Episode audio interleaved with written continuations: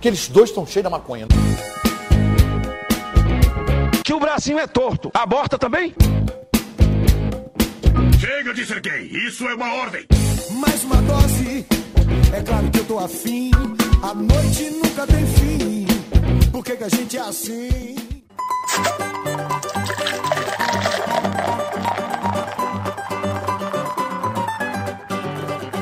Bem-vindo ao podcast do Fala Mais Bebe, o podcast mais comunista de Santa Catarina. Também não é fácil, né? Porra, um dos estados mais fascistas do Brasil.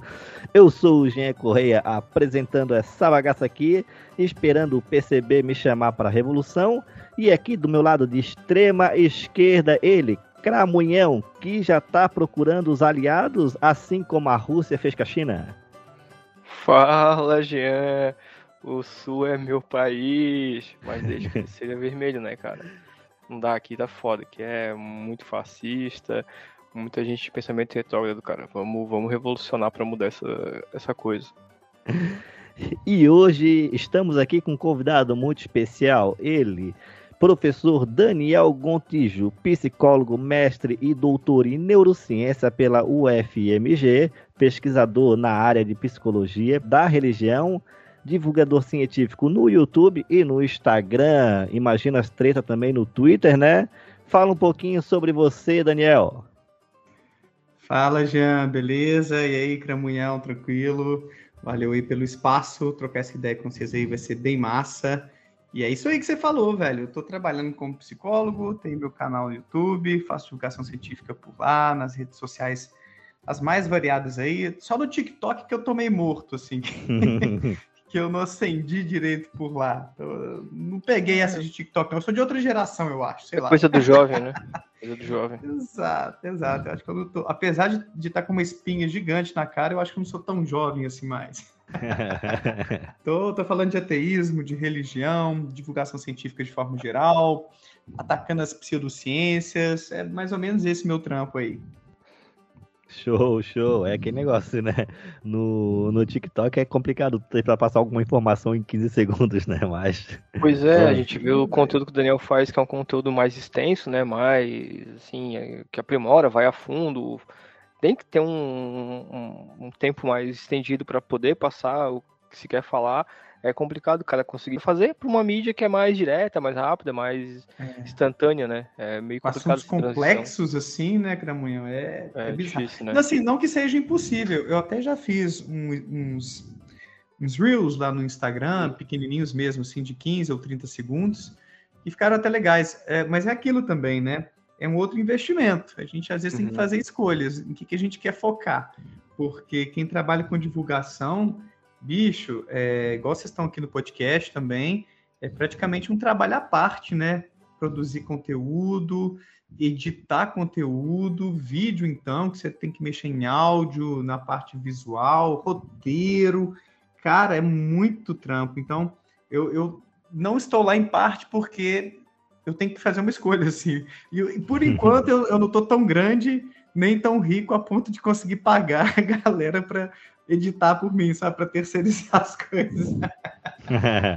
Ah, chama o Whindersson, chama o Whindersson pra trocar um, um soco aí no, num ringue de boxe e sabe, bota uns milhões no bolso e começa a pagar uma equipe aí pra facilitar o trabalho. Seria muito massa, cara. Agora o negócio é chamar o youtuber pra porrada, né, cara? o Daniel Gontijo chegando pro Whindersson, é aquele negócio, né? Tenta, tenta confundir a mente dele, Daniel. Nossa.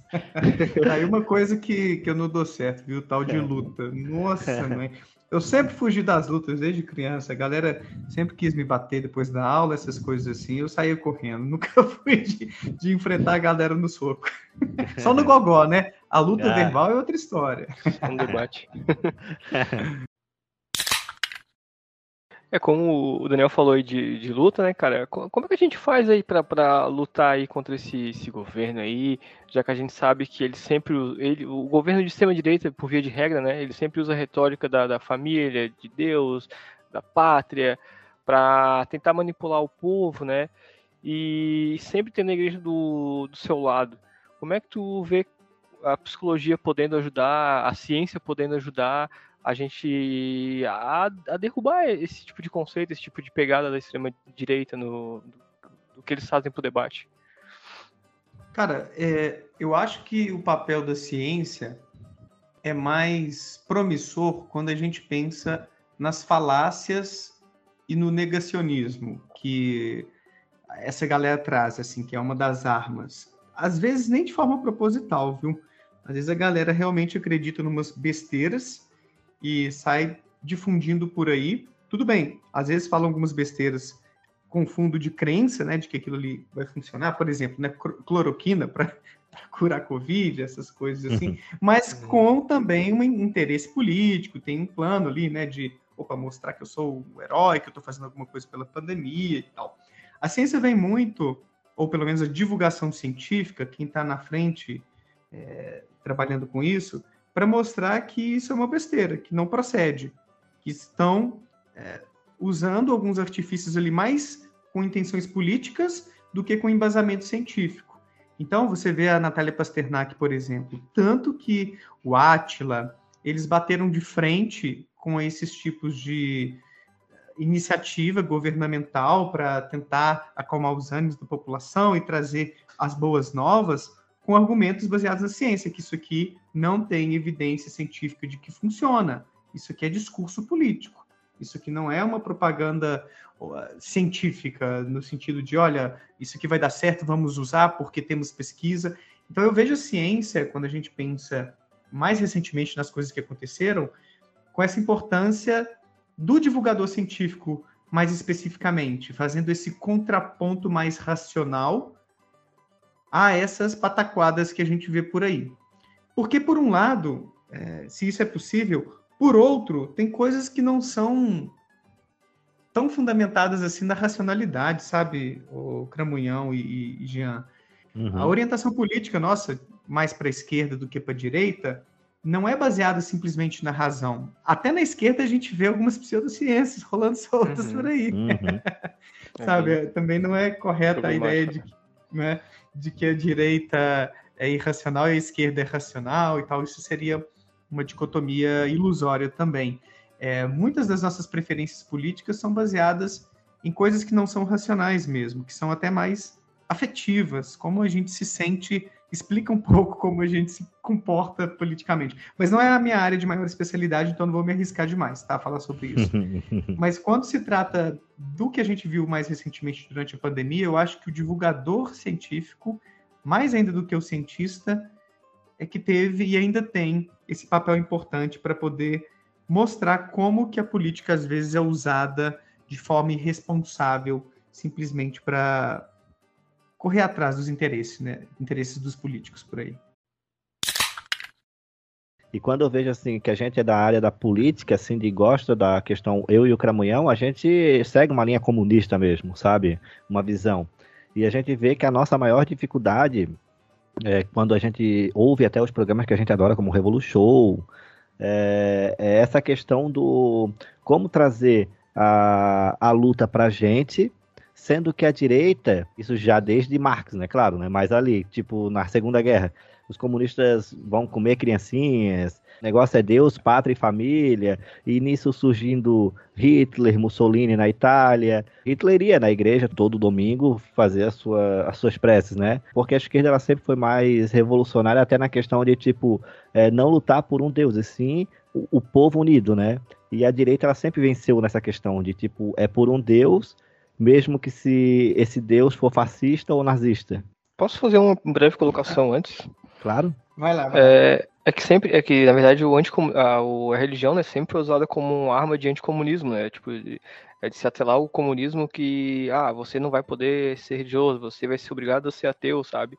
É, esqueça a sua religião. E na verdade, o que o comunismo, as teorias é, pregam ou defendem é que você não seja alienado e nem condicionado pela religião, sabe? Que você pense por si, questione e não siga cegamente. É, é, acho que é mais ou menos isso que o Jean quis colocar, né? Esse tema é muito complexo e tem, assim, até mesmo na noção de que existe um criador, um deus e seus rivais, etc., a gente pode encontrar algum tipo de função adaptativa. Eu discuti isso com alguns colegas E eu já li isso em alguns autores. Não que seja o meu tema de maior domínio também, mas existem autores na uh, psicologia evolucionista que trabalham nessa pegada da religião, sugerindo que a crença em Deus, nesses deuses punitivos, vigilantes, e tudo bem que tem um lado também amoroso e tal, pode ter uma função importante na coesão de um grupo. É aquela coisa, o exemplo que o Thales Silva deu no, no vídeo que a gente fez lá no meu canal recentemente. Uhum. Imagine que imagine duas tribos ou duas cidadelas assim que estão em conflito. Qual que vai ter uma vantagem, né, supondo que tudo seja igual em termos de armamento, quantidade de pessoas ali para compor um exército e tal? Aquela que acredita que tem uma religião dominante, que acredita em um Deus que vigia e que se você fugir da batalha, você vai virar picadinho né, nas mãos desse Deus, ou a outra cidadela ou vila, sei lá o que, né, tribo, que não tenha essa visão teológica disseminada sobre esse Deus que vigia e pune, saca? O argumento que, que usam às vezes é o seguinte: às vezes a religião, por mais que ela faça alguns maus, que ela traga maus, mas elas, né, coisas ruins para a sociedade, ela ainda assim pode ter algumas funções adaptativas, algumas coisas que vão beneficiar o indivíduo, e a psicologia mostra isso, que pessoas mais envolvidas com a fé tendem a ter uma saúde mental um pouquinho melhor, de forma geral, um pouquinho só. Se quiserem, eu até falo mais sobre isso depois com detalhes, tá? Uhum. Esse tema, sim, é um dos que eu mais pesquiso. Uh, e, do ponto de vista da sociedade, é, essa pessoa ela pode acabar tendo mais facilidade de absorver, de introjetar algumas normas sociais de convívio, porque ela acaba sendo doutrinada, educada conforme aqueles preceitos daquela religião, e eles vão funcionar de forma mais condizente com aquela fé, de uma forma mais previsível. Ah, você é cristão, então eu já sei mais ou menos o que esperar de você. Você vê, por exemplo, estudos feitos nos Estados Unidos e Europa, onde os ateus constituem um grupo muito discriminado. Na Europa teve um estudo, eu esqueci em qual país agora, onde as pessoas tinham uma preferência menor por professores ateus, que professores ateus é, dessem aulas para os seus filhos, ou que seus filhos se relacionassem com pessoas ateias. Então era um grupo mais discriminado nesse sentido. Nos Estados Unidos, uma pesquisa muito interessante encontrou que pessoas ateias receberiam menos votos do que pessoas pretas, mulheres, pessoas LGBTs, se não me falha a memória, até mesmo é, ex-presidiários pessoas que foram então condenadas por algum crime. Então, o que, que eu quero dizer com isso? É, quando você participa de algum tipo de organização, instituição, como a religião, que é predominante na sociedade, acaba que você é, tem um sinalizador, né, um sinal de que você é confiável, de que a gente sabe mais ou menos o que esperar de você. Uhum. Então, existe esse ponto também do status social, sabe? De quem é você. Então a religião, ela não estou falando que isso é bom ou ruim necessariamente agora, tá? Mas porque para quem é ateu, por exemplo, é péssimo, então é um mal social, né? Você difundir um preconceito e existe muito preconceito contra ateus ou contra muçulmanos aqui no nosso país ou contra pessoas de religiões minoritárias, como os umbandistas, candomblecistas. É, mas pode existir também uma função social na religião, nesse uhum. sentido da integração social, de eu saber quem é quem de de repente a fé que eu tenho em Deus é, em alguma medida afetar um pouco o meu comportamento. Afetar um pouco, não é demais também não, sabe? Mas talvez a ponto de é, e tem estudos mostrando isso que adolescentes que usam menos substâncias psicoativas tendem a crer mais num Deus vigilante. Uhum. Então, por mais que seja um exagero quando o Datena fala aquelas besteiras de que o cara fez isso porque não tem Deus no coração, né? Então, isso é uma besteira. Mas existem alguns estudos indicando que alguns tipos de comportamento podem ter alguma influência pela fé. Agora, só para não passar o recado meio torto e, não ser mal interpretado, de forma geral, a moral entre ateus e religiosos, a conduta moralmente esperada pela sociedade, né, nos termos mais básicos, ela é muito mais semelhante do que diferente. Uhum. As diferenças que existem são em alguns tópicos que a gente está acostumado a ver, né? Os mais polêmicos, por exemplo. o aborto. Ateus tendem a ser mais liberais, no sentido de ok abortar em algumas situações, mais do que os conservadores, do que a galera religiosa. O uso de substâncias, os ateus costumam ser mais liberais. Até mesmo em fidelidade, os ateus costumam passar um pouco mais de pano. de acordo com um estudo do é, Zuckerman, que ele cita, na verdade, num, num paper dele. Agora, é, quando se trata, por exemplo, de, outro, de outras pautas, por exemplo, racismo, machismo, homofobia, os religiosos pecam muito mais do que os ateus. Então, uhum. há mais semelhanças do que diferenças. Mas, às vezes, a gente vê algumas dessas diferenças nessas pautas é, mais polêmicas, sabe? Então, a galera da esquerda e a galera ateia, descrente em Deus, tende a ser mais da turma dos direitos humanos. Quando a gente pensa aí, por exemplo, pena de morte, saca? É, maioridade penal. Então, a galera religiosa quer a maioridade penal mais baixa, né? 16 anos, por exemplo. Já os ateus, não, não, 18, 21. Então, existem algumas questões muito interessantes que, que, que apontam algumas diferenças assim. É, mas a maior parte dos estudos, quando a gente pensa roubar, matar, sabe, mentir, sabe, essas coisas mais cotidianas do, do que é certo uhum. e errado, assim, há mais semelhanças do que diferenças entre ateus e por isso o preconceito contra ateus é injustificado, porque é como se o ateu, na visão do, do, religioso, fosse essa pessoa totalmente imprevisível que pode fazer qualquer merda porque Deus não está vigiando, então a qualquer momento eu estou em risco aqui do lado desse cara que não acredita em Deus, saca? Uhum. Essa é uma visão muito torta e muito triste que a religião é, propaga. E aí, assim, eu acho que eu fiz uma volta, né? O Jean tinha perguntado aí a questão da. É, da psicologia, mas é muito interessante porque aí isso me leva a outro estudo que foi feito também nos Estados Unidos em 2017 pelo SPID, que encontrou que os ateus têm essa visão mais forte de que depende de nós construir um sentido para a nossa vida. E quando a gente vai ver o humanismo, que é um tipo de filosofia muito atrelada também ao ateísmo e tal, é isso que a gente encontra nesses autores, essa visão de que depende mesmo de nós construirmos uma sociedade melhor. Já os religiosos, eles têm uma, um sentido mais extrínseco sobre uhum. isso, ou seja, depende de Deus, depende das batalhas espirituais, ou a galera supersticiosa, né? Depende é, do Mercúrio retrógrado, uhum. Nossa, já ou é dos alienígenas. Então, assim, eu não sei, Jean, se a psicologia tem todo esse poder de fazer uma revolução, sabe? Assim, nessa forma de pensar. Agora, que alguns estudos em psicologia podem trazer alguma luz sobre alguns desses tópicos, com certeza. E aí a divulgação científica tem esse papel de levar isso para as pessoas, para elas refletirem a respeito.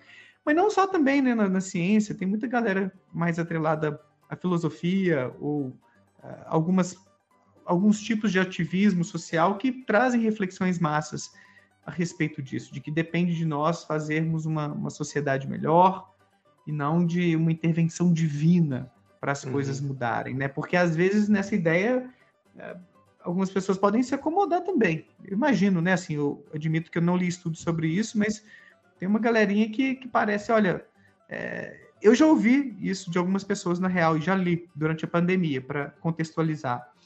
Olha, se eu vou adoecer ou não, isso cabe a Deus decidir.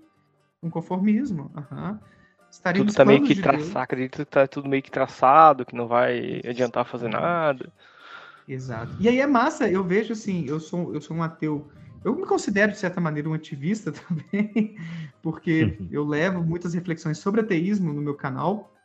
Ultimamente não está sendo foco, mas sei lá, uma vez por mês pelo menos tem algum vídeo com essa pauta assim que a crença religiosa, elas querem tipo uma resposta tão, tão rápida e esquecer das vertentes das, das perguntas, sabe? Porque tudo tem que ser é, conversado, tudo tem várias vertentes, sabe? Abre várias ramificações para perguntas simples e pode ser debatida.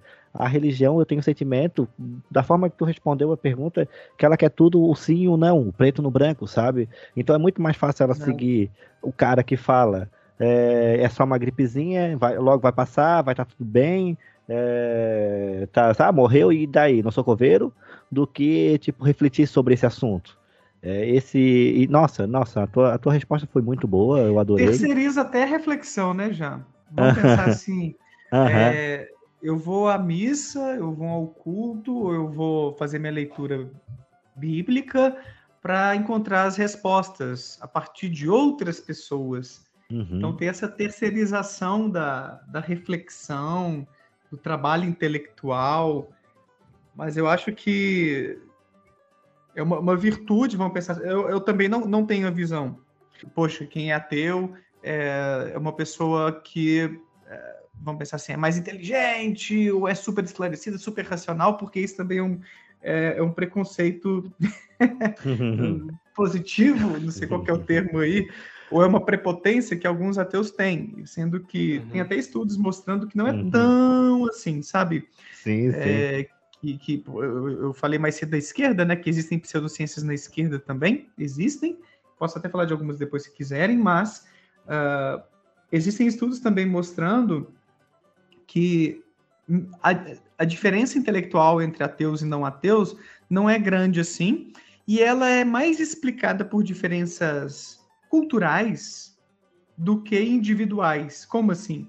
Os países mais secularizados do mundo, aqueles que têm a religião menos presente, mais fraca, são, por exemplo, os países europeus, principalmente os do norte da Europa. É, então, lá tem mais pessoas ateias, não religiosas, e tem pessoas também com uma, um, um QI mais alto, é, capacidade econômica mais alta, nível de, de educação. Então, não é que o ateísmo está levando a prosperidade para essas nações, mas, na verdade, essas nações estão funcionando tão bem talvez por causa, em parte, aí, vocês entendem melhor do que eu, né? Da exploração das nações é, subdesenvolvidas e, e coisas uhum. do tipo, né? O capitalismo acho que explica em grande medida isso aí. É, mas acaba que a condição de vida das pessoas dessa, dessas nações é tão melhor que acaba que a, a presença da religião vai se fazendo desnecessária, porque um dos motores mais fortes da religião é o sofrimento. As pessoas, e tem estudos na psicologia e sociologia apontando nessa direção, buscam mais Deus, a fé, a religião, nos momentos de adversidade, para tentar socorrê-las daquele infortúnio, daquele sofrimento que, que as acomete. Então, se eu vivo num país onde eu tenho uma educação de qualidade, saúde de qualidade, onde eu tenho um governo que não é corrupto, ou pelo menos que é muito menos corrupto do que o que a gente vê aqui no Brasil, por exemplo. Então, a, a minha procura por Deus, ela não vai ser tão necessária assim. Então, eu não tenho tanta motivação a recorrer aos deuses para me socorrer, porque eu não estou sofrendo tanto. Então, quando a gente às vezes vê em algumas pesquisas a relação de maior inteligência nos países mais seculares, onde o ateísmo é mais presente, ou a pelo menos a falta de fé né, em Deus é mais presente, não significa que o ateísmo esteja levando, sabe, prosperidade e que a religião é uma coisa ruim. Significa que o ateísmo ele acaba emergindo mais quando não há necessidade de você se converter a uma religião, quando não há uma necessidade de você se ajoelhar para poder suplicar por, por um país, por um, uma vida melhor, saca? Então a uhum. gente vê que a religião, por mais que a gente às vezes toque nesse ponto né, dos argumentos, mostrar o tanto que é irracional você ficar aí pedindo a, a um Deus em vez de você mesmo ir lá correr e fazer acontecer, é, mas a religião acaba florescendo não por falta de reflexão, não é o, o, fator mais importante, isso que eu quero dizer, sabe? Não é por isso que as pessoas é, buscam a religião inicialmente. Um dos maiores motores é, é a vida desgracenta do jeito que ela é, que motiva as pessoas a sonhar com um lugar melhor. E aí, ó, vocês que são comunistas, né, eu sou de esquerda, mas eu não, não sou comunista. Não sei se por falta de leitura, minha esposa fala que é isso. eu não, não, estudei muito a galera comunista, né? Assim, né, essa praia mais de, de, política, de como a sociedade deveria ser, ainda não foi alvo assim, de estudos meus. Quem sabe o dia eu me torne comunista, né? Não, não, não nego a possibilidade. alguns autores até colocam o comunismo como é, uma visão de mundo que é mais pé no chão do ponto de vista de se concretizar os sonhos que a religião promete. Ou seja, a gente conseguiria construir um, um lugar melhor para se viver, uma sociedade mais justa, com as melhores condições de vida, de forma mais equilibrada, com o comunismo. E a religião, às vezes, apregou coisas assim, né? Que não vai ter tanto uhum. sofrimento mais, que a gente vai ter um lugar melhor para viver, de forma justa. Então, não estou dizendo que comunismo seja religião, estou dizendo que o comunismo talvez tenha algumas propostas que respondem a alguns anseios do ser humano, mas de uma maneira que não é tão ilusória quanto a religião. O quanto é bem fundamentado esse caminho racionalmente do comunismo, eu não posso dizer, como eu falei para vocês, porque eu não estudei. Então eu sou agnóstico sobre o assunto. é, o, o comunismo ele não, é um, ele não é franciscanismo, né? Tipo, ninguém abre mão das coisas e, sabe, tipo, vou viver sem nada. Não, ele, ele quer uma sociedade igualitária para todo mundo. E como tu colocou, em sociedades mais iguais, com menos, né, menos pobreza, menos desigualdade, aquela busca desesperada por respostas quando tu tá no fundo do poço, quando tu não tem mais o que fazer, acabam te levando para a religião. O que acontece em países mais periféricos, em países né, do dito uhum. terceiro mundo, e países com uma, uma condição mais igual, o pessoal acaba, tipo, não digo nem se desligando, mas não tendo muito o porquê e em, em busca de algo ali espiritual, algo que te faça concretizar tu, tuas sonhos, seus desejos, porque não tem essa necessidade ferrenha que um país mais empobrecido tem de estar tá buscando resposta quando nada mais parece que vai funcionar, sabe? É por aí mesmo, é, essa, essa é a ideia. Eu acho muito legal essa questão do, do ateu ser mais inteligente, tá ligado? Eu conheço tanto ateu bolsomínio que. Não, não, isso não tem, não tem nada a ver. Pode ser que, que, que é. sejam pessoas mais curiosas, mais questionadoras, uhum. mas questão de inteligência uhum. eu acho que não, não, não tem nada a ver. É, o que alguns estudos apontam, e é uma tendência estatística que não é tão forte assim, tá? É, só porque outro dia eu até fiz um vídeo sobre isso, eu tive que esclarecer para algumas pessoas. Saiu um estudo na Suécia que pessoas que acreditam mais em astrologia tendem a ser menos inteligentes. Se você fala uhum. desse jeito, parece que você está falando que quem acredita em astrologia é burro. Mas não é, não é essa a conclusão do estudo, entende? Na ciência a gente tem que ter muito cuidado como a gente transmite informação. Quer dizer que é uma tendência estatística fraquinha, de uhum. quanto mais confiança você tem que, que os astros interferem na vida, menos é, pior foi o seu desempenho numa tarefa de raciocínio visoespacial e tal, não vou explicar os detalhes aqui, que é um pouquinho complicado, mas a, a relação foi muito fraquinha. É como uhum. se fosse assim, pensa só, é, você fez uma vaquinha para comprar um microfone novo de mil reais.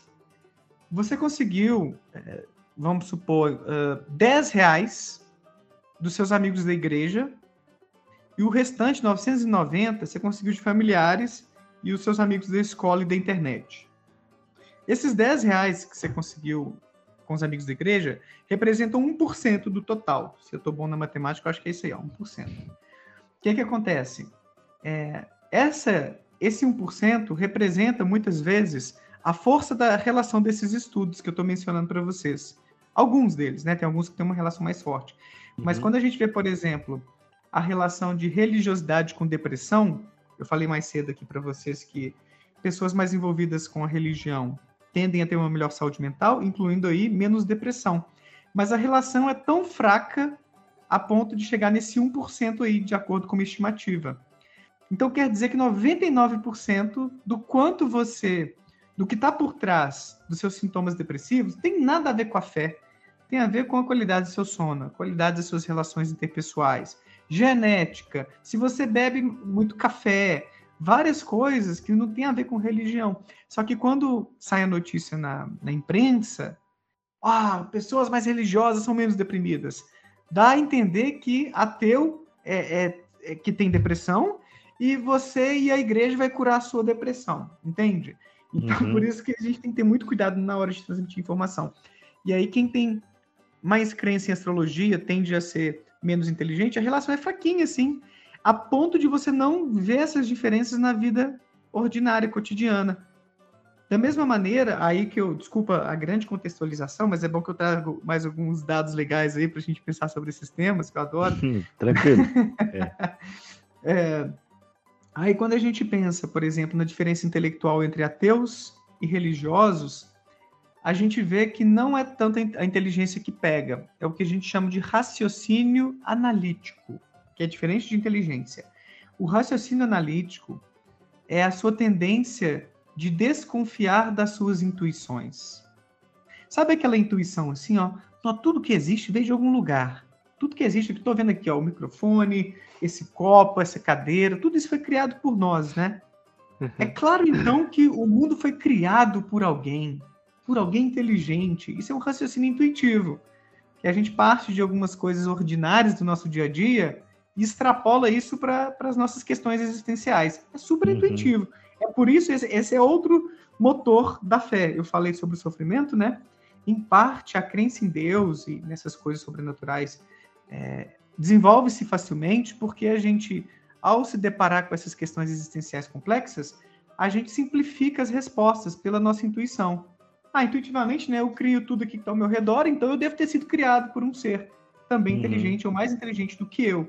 Isso é um raciocínio intuitivo. O ateu ele desconfia das intuições mais do que os religiosos e um pouco mais do que os agnósticos. Olha que legal. Os agnósticos estão no meio do caminho aí, ó.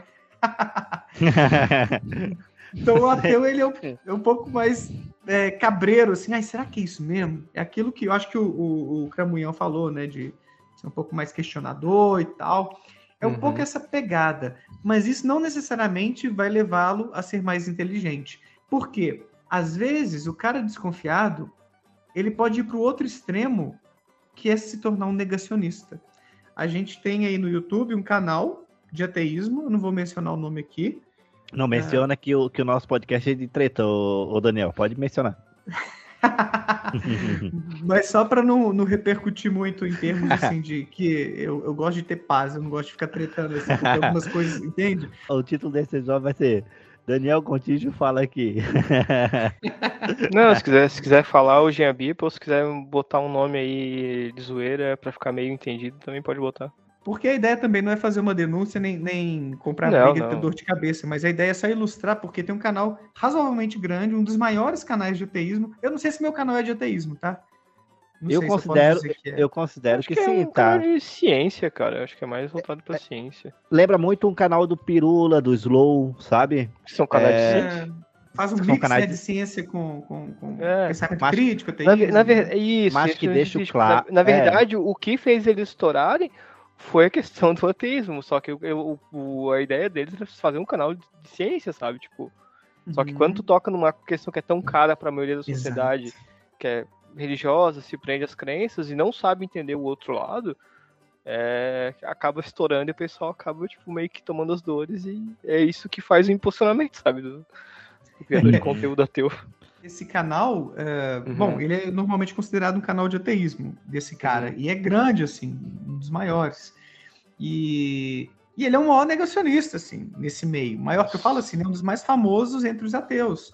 Porque o cara, ele contesta vacina, sacou? A eficácia, a segurança. É nesse nível, mano. Caralho, então, eu tô curioso isso... pra caralho, cara. Curioso pra caralho, não tem noção. Porque eu acompanho uma porrada de canal, tá ligado? Tipo, tem alguns que eu não tô acompanhando já faz um tempo, que eu não tô conseguindo, até por causa da correria do dia a dia, mas eu tô curioso pra caralho.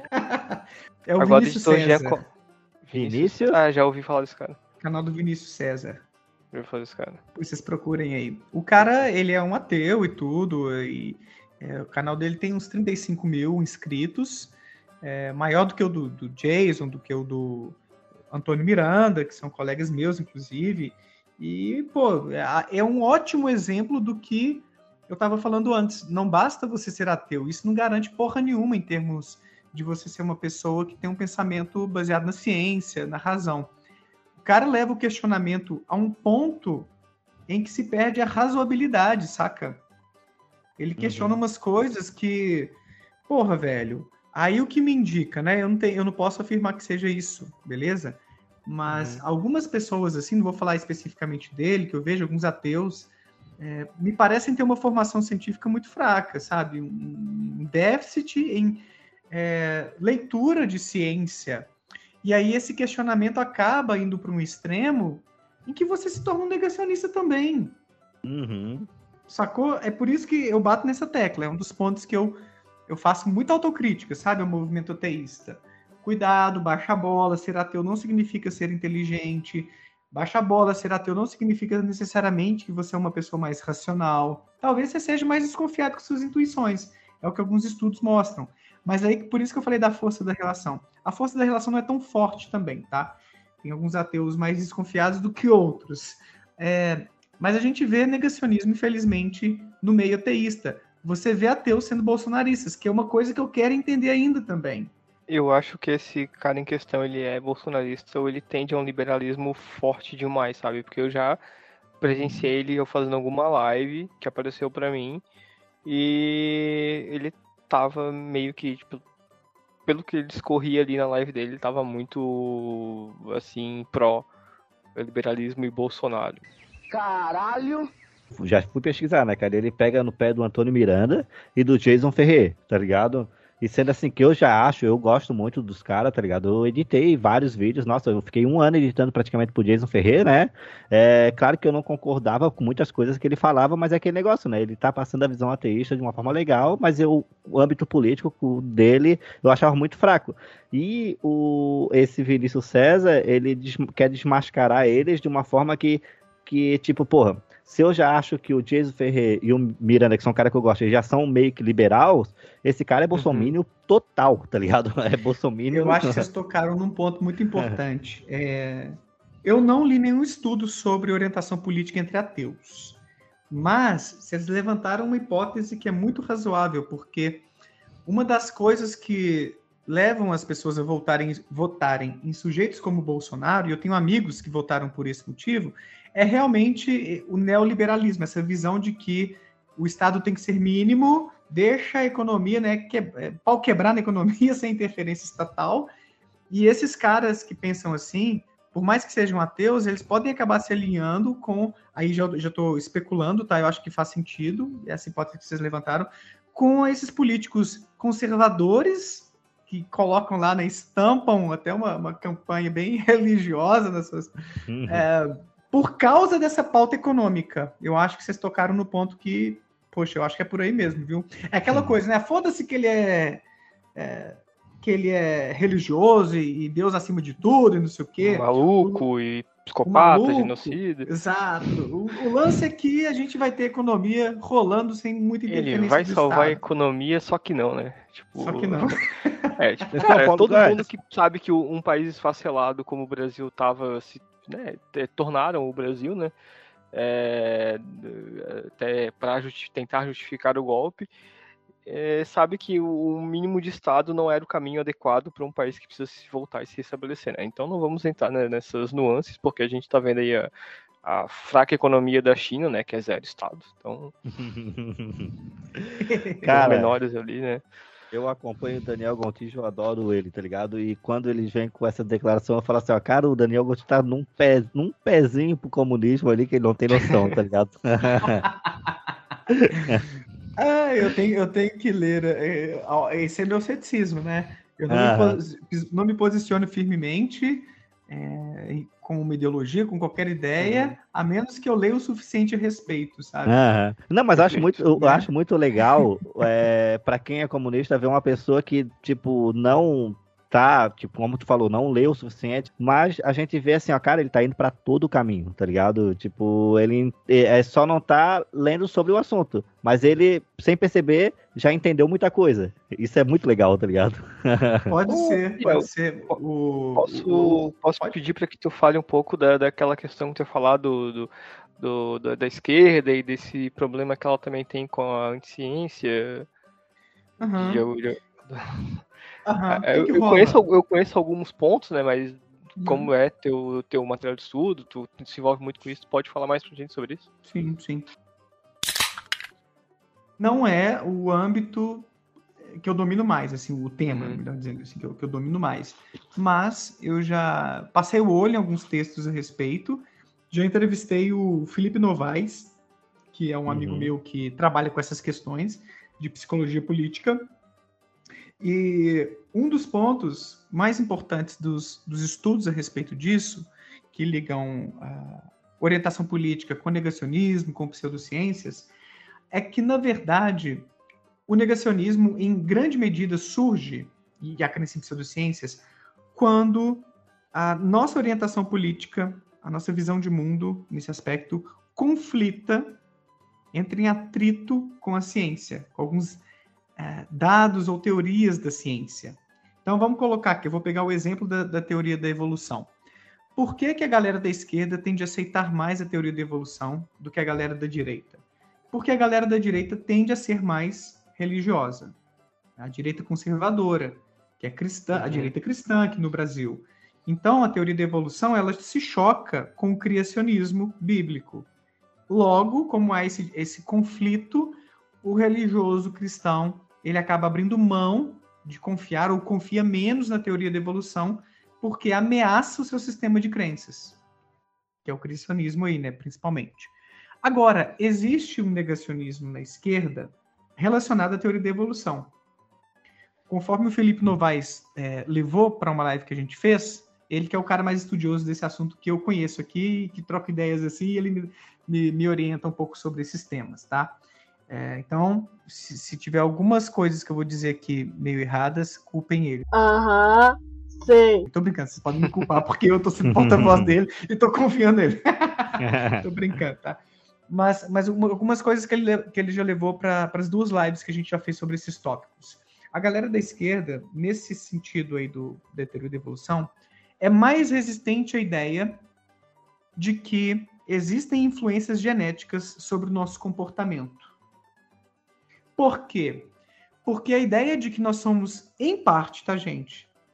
A galera da genética, a galera da psicologia evolucionista ou da, da genética comportamental, que estuda essa relação entre genes e comportamento, não diz que é só a genética que explica a nossa personalidade, a nossa inteligência, a nossa propensão a desenvolver doenças é, psicológicas, a nossa orientação sexual. Não é que seja só a genética mas cada vez mais estudos têm mostrado para gente que o nosso genoma está por trás de alguma parte das nossas diferenças individuais. É como se fosse 50-50 para algumas coisas, saca? Uhum. Metade do, do quanto a gente é diferente é explicado pelas nossas diferenças genéticas e a outra metade pelas diferenças de oportunidades na vida, de experiências de vida, condicionamento, traumas e, e coisas do tipo o que que isso é? Por que que isso às vezes atrapalha ou incomoda uma galera da esquerda? Não estou falando que é todo mundo da esquerda, não, tá, gente? São tendências, tem alguns grupos, se não me falha a memória, mais da esquerda identitária, desses movimentos identitários, que se incomodam um pouco mais. Porque existe o valor ou a luta por uma sociedade mais igualitária, como o Cramunhão tinha falado aí mais cedo. Show de bola. Isso, às vezes, quando você ouve que a genética impacta na nossa inteligência, no nosso, na nossa personalidade, pode acabar conflitando com a ideia, então, de que a gente vai conseguir construir uma sociedade é, igualitária e que vai ser que tudo é uma causa social, uma construção social e que, que a sociedade que está errada e a gente tem que refazer as coisas. Porque esses estudos mostram que, em parte, coisas que estão dentro da gente, na nossa genética, que a gente não tem controle, influenciam um pouco as nossas diferenças. Até mesmo nossas diferenças políticas e religiosas, tá? Tem estudos mostrando uhum. que pouco dessa influência vem da genética. Se a gente é uhum. mais da direita ou mais de esquerda, olha que doideira. Cara, eu já li sobre isso, achei muito louco. Muito não é legal. É louco? então o ponto é esse. A galera, é, por exemplo, também. Uh, a galera mais ambientalista, da esquerda ambientalista, é, às vezes fica incomodada com a, a, noção de medicamento, de coisas que a gente sintetiza em laboratório, né, tipo os uhum. psicofármacos e tal, porque o que faria bem é o que é natural. O que é natural é que é bom. Isso é uma falácia, né? A falácia naturalista, se não me falha uhum. a memória, o termo técnico uhum. para isso aí, né? Então tem uma, um outro subgrupo da esquerda mais uh, natureba, não sei o termo melhor, tá, gente? Desculpa se eu tô usando termos ruins, meio chulos, tá? Que não é a minha área de, de, de do maior domínio, tá? É, acaba tendo um pouco de resistência com algumas coisas e defendendo muito coisas naturebas que às vezes podem até fazer mal para a saúde ou não ser tão seguras e boas quanto as alternativas industrializadas. Até mesmo o lance dos, dos transgênicos, por exemplo. Transgênicos é um, é um tema muito controverso e pouco debatido, que a grande população desconhece, inclusive. a Natália Pasternak e o Carlos Orsi, no seu livro Contra a Realidade, escreveram um capítulo só sobre os transgênicos, que bate nisso. Que, por quê?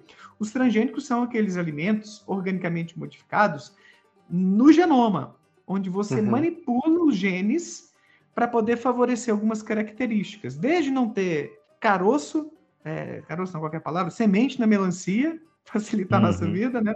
Mas até mesmo é, criar alimentos que tenham maior resistência a, aos insetos, esses bichinhos uhum. que vão arregaçar né, a plantação e outras coisas, né? Você pode também fazer um transgênico que seja mais nutritivo. Por exemplo, existe o arroz amarelo, acho que é esse o termo, que é usado em populações que têm uma carência grande nutricional, porque eles é, acabam se beneficiando, acho que de vitamina A, uhum. por causa desse arroz que é manipulado. Então, é um transgênico que está salvando vidas de crianças em países muito pobres. Uhum. E é a uhum. tecnologia aí de, de transgenia. É, então você vê alguns benefícios disso, e existe muito preconceito, e é preconceito a palavra mesmo, tá? E é negacionismo a palavra. Porque as pesquisas são abundantes mostrando que não existe correlação entre alimentos transgênicos e câncer, que é o que essa galera mais alega. Ah, isso é desconhecido, vai trazer problema para nossa saúde. Não, isso aí é que está causando câncer, está causando autismo também, né? Igual as vacinas. Nossa. Tem uma galerinha da esquerda também que fala isso.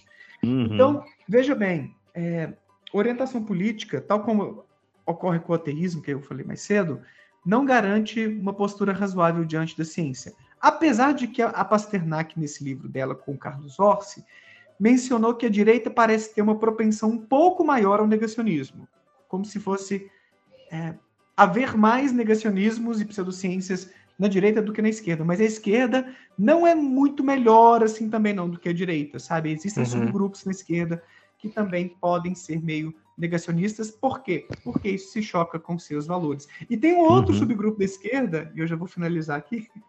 Desculpa, às vezes eu vou lembrando das coisas e eu me empolgo, mas. Não, pode Cara, escorrer à vontade. vontade. A gente tá. quer escutar.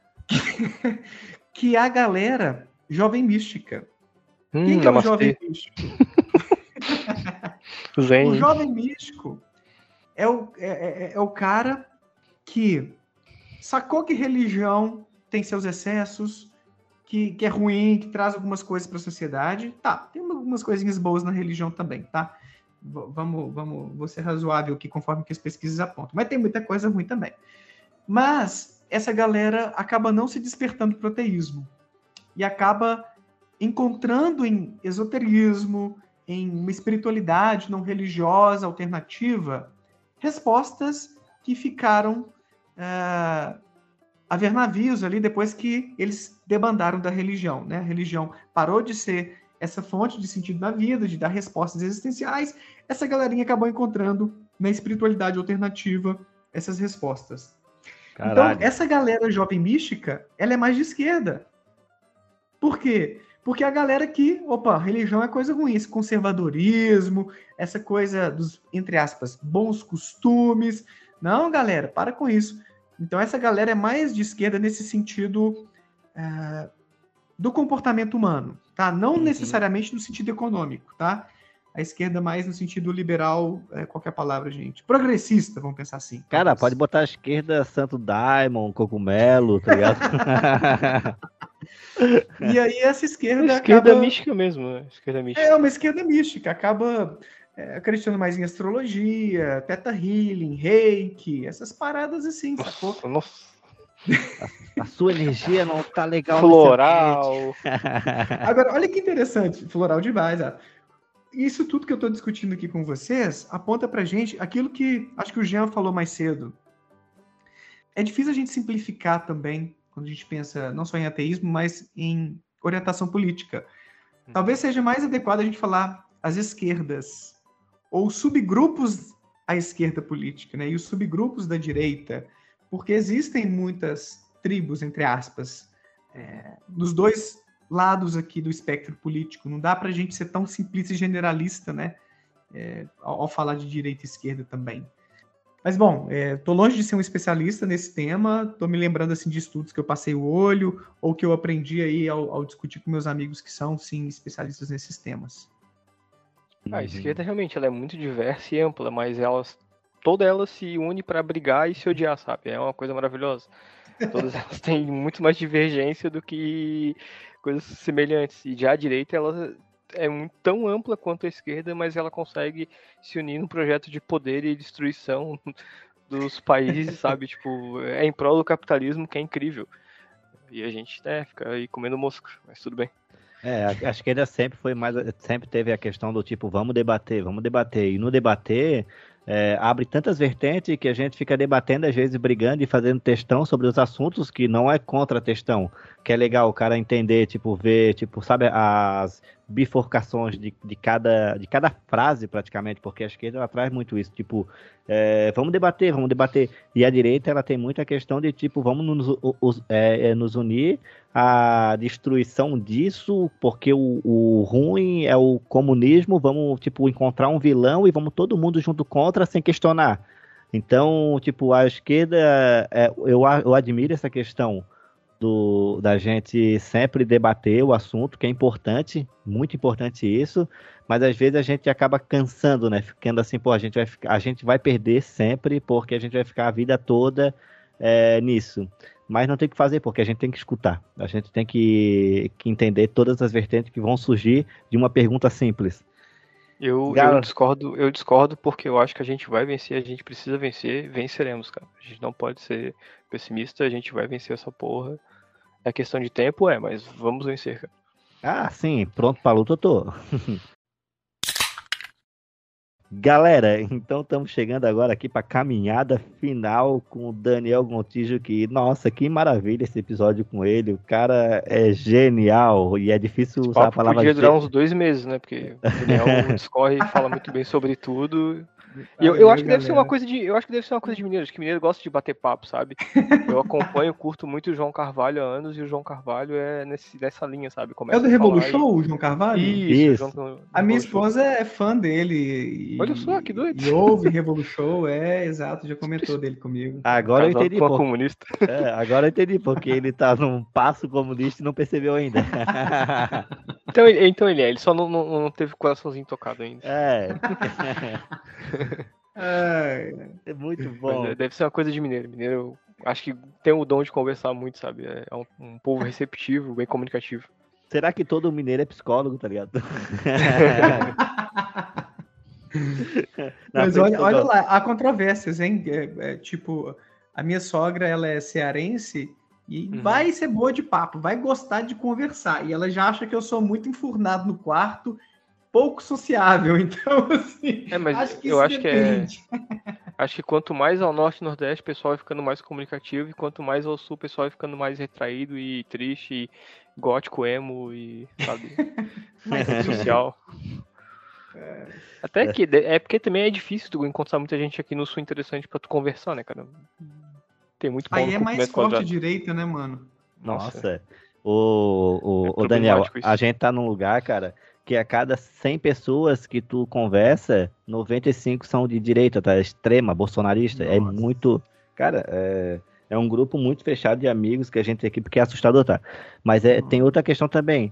Essas pessoas, elas, a gente vê que elas não entendem sobre política, elas são pessoas amigáveis, amorosas, é, respectivas, são pessoas que te ajudam, que elas só não percebem aonde que elas estão, sabe? Elas só não percebem o mal que elas fazem. É, cara, é incrível. Eu não sei que tipo de pesquisa teria que fazer para um que, que para fazer um nazista entender que ele é nazista, sabe? E, sendo que ele não faz ideia do que, que é um nazismo. É loucura, cara. Aqui o, a, o Sul é muito louco. A galera nazi que aparece de vez em quando aparece mais por aí mesmo, né? Eu acho que eu já vi algumas ah, sim, notícias cara. É, sobre uhum. isso. É muito bom. Ah, os vereadores, deputados mais malucos aí, vergonha, são tudo aqui do sul. Mas vamos levar, vamos continuar o programa aqui. E, Daniel, agora eu vou fazer uma brincadeira que eu faço com todos os convidados, tá? Que é, eu vou falar, eu vou fazer um, eu vou falar um nome e tu vai falar a primeira coisa que vem na cabeça. Cara, imagina pra um psicólogo ter que falar, tipo, algo, a primeira coisa e deu, tá ligado? Sem poder discorrer do assunto. ai, ai, ai. Whindersson Nunes. Porrada. Pedro Calabres. Nem sei quem é. Natália Pasternak. Ou oh, heroína. Jovem Nerd. Bacana. Átila e Amarino. Foda. Pirula. Foda. Dura. Quem? Foda-se. Foda-se. Ficou muito boa a resposta. Ah, Lura. Amigos.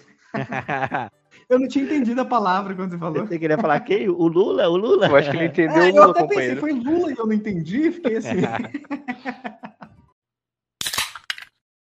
Eu quero que tu deixe as tuas redes sociais. Antes eu quero falar que o Daniel Gontijo que está participando hoje é um cara fenomenal. O canal dele no YouTube está chegando a 100 mil inscritos. O Instagram dele tá indo para 50 mil inscritos também, seguidores, né? Que o Instagram tem que falar seguidores. E, cara, maravilha te receber aqui. Eu tô muito feliz. Não tem noção, cara. É, é um programa que eu tava esperando bastante. E eu quero agora que tu fale um pouco, tipo, fala pro pessoal seguir, tipo, como que eles fazem para seguir. Depois a gente coloca na descrição. É que a gente encontra aí?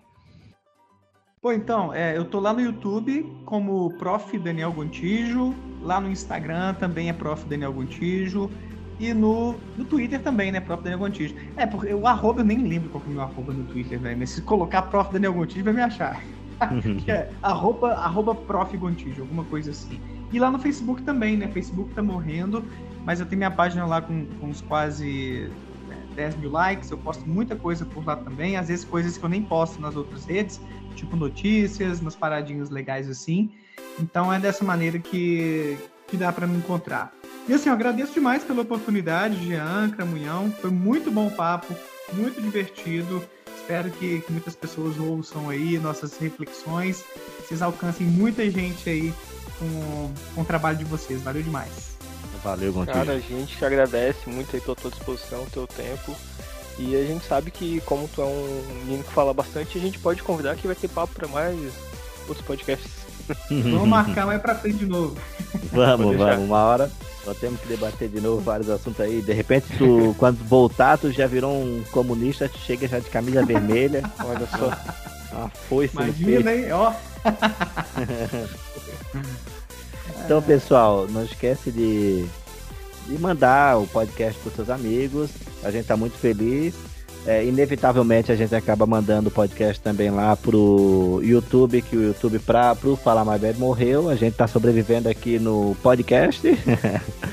e não esquece de seguir a gente nas redes sociais como. Nas redes sociais não, né? Quando a gente diz os podcasts, quando o Spotify, Deezer, é, Os agregadores. Google Cast, todos os agregadores que existem a gente está.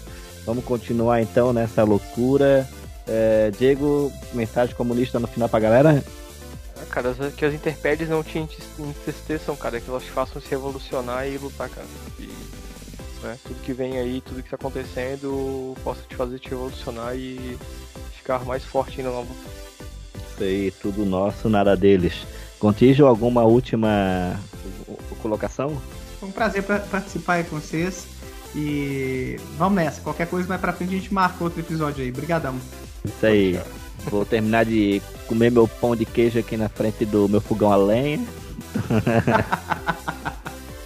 Fora Bozo, fora Bozo. É, a Karina, a Cláudia também, o. Mas quem falou. É, chega no final do programa sempre fala fora Bozo. Acho que tu é o quarto do, dessa nova temporada que fala fora Olha Bozo. acho, que só, o- acho que só o Sérgio não falou, porque o Sérgio é muito elegante e educado, né? Não foi combinado, hein? Eu, eu não assisti os episódios dela. Não, então tem que incrível. assistir, inclusive. É, não foi combinado. Não, e nem elas sabiam tam- também, né? Tipo, não, cara, não foi incrível. nada combinado. Valeu então, Gotijo. Até a Valeu, próxima. querido. Obrigado. Tchau, tchau. Falou. Valeu. Abraço. Falou.